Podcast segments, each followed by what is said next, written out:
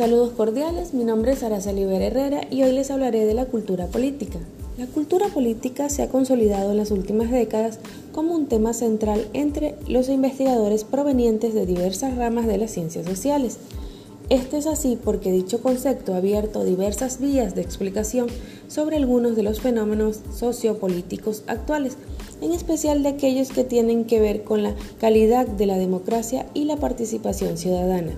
No obstante, y sin negar la pertinencia y riqueza de los múltiples aportes en tales temáticas, es necesario analizar todo lo referente a cultura política, comenzando desde sus raíces conceptuales, con el fin de reconocer algunas de sus limitaciones explicativas y sus problemáticas, al respecto, es necesario explicitar que varias de las dificultades que presentan el mencionado concepto se sitúan en efectos en la permanencia y arraigo de sus postulaciones de orígenes.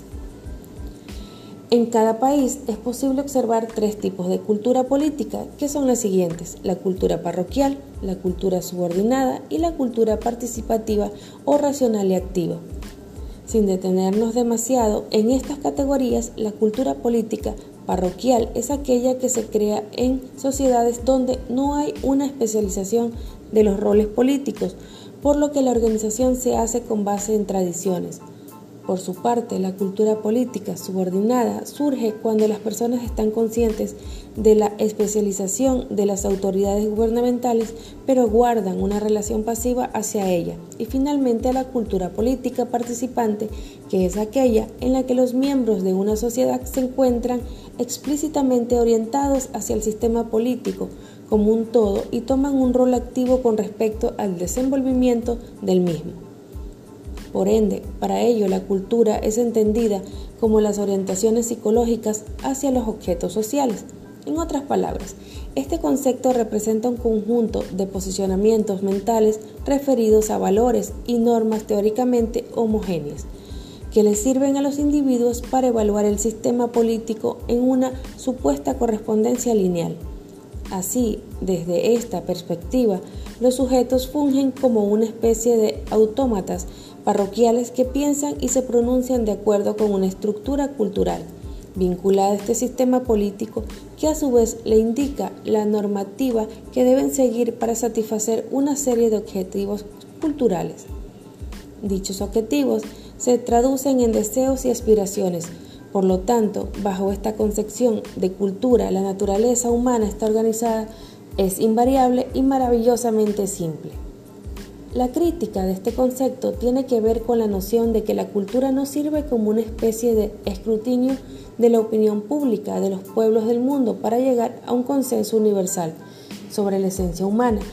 En contraparte, propone que el viraje requerido por el concepto está en el reconocimiento de la variabilidad del comportamiento de los individuos y en la posibilidad de comprender lo que es genéticamente humano mediante particularidades culturales ante lo expuesto, la cultura definida por él no se refiere a esquemas generales de pensamientos y comportamientos, sino a mecanismos de control debido a que el primordial de estos mecanismos es el pensamiento humano, social y público, por lo que el acto de pensar no consiste en sucesos que ocurren en la cabeza, sino un tráfico y sistema de símbolos significativos.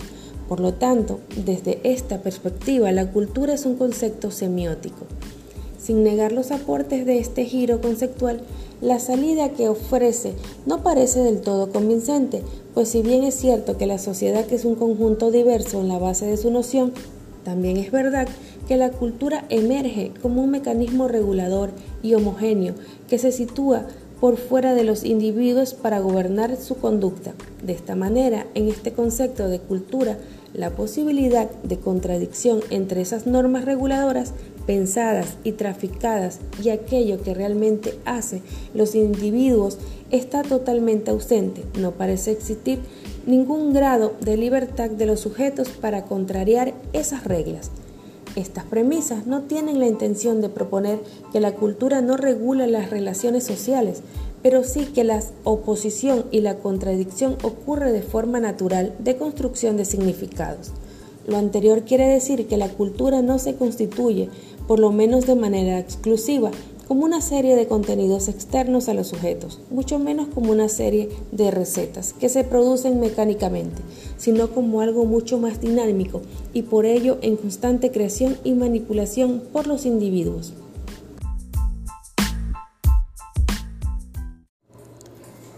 Posteriormente, en 1924, fue elegido alcalde de la ciudad de Quito, cargo que ocupó desde el 1 de enero al 31 de diciembre de 1925. Más adelante, fue designado por la Junta Militar presidente provisional de la República del Ecuador, en reemplazo del presidente Gonzalo Córdoba, quien fue destituido por la Revolución Juliana. Antes de que Isidro Ayora llegara a la presidencia en el país, se conformaron dos juntas provisionales de gobierno, las cuales duraron nueve meses en funcionamiento. La primera fue encabezada por el teniente coronel Luis Telmo Paz y Miño el 10 de julio de 1925. Estuvo conformada por representantes de cada una de las unidades militares del ejército y su cabeza era Juan Ignacio Pareja. Así es como el distinguido doctor Isidro Ayora Cueva llega a la presidencia, siendo el primer médico quien gobierna la nación ecuatoriana. A lo largo de su trascendencia en historia nacional, realizó un paso muy importante para la modernización de la estructura del Estado, por el cual contrató a la misión Kemmerer, que ofreció varias propuestas de organización y reestructuración del sistema financiero del país. Bienvenidos a Infórmate. Hoy daremos una vuelta por el pasado, recordando quién fue Isidro Ayora Cueva, el primer médico que llegó a la presidencia de Ecuador por cinco años consecutivos, el cual es recordado por las grandes obras que realizó a lo largo de su periodo administrativo, entre ellas hospitales, fundaciones, escuelas y derechos sociales que favorecieron al país. Esto es todo por hoy. Gracias a nuestros oyentes y al Sistema Integrado de Medios por permitirnos compartir la historia del reconocido presidente Isidro Ayora. No olviden seguirnos por todas nuestras redes sociales como Sistema Integrado de Medios, UNEMI. Nos vemos en una próxima entrega.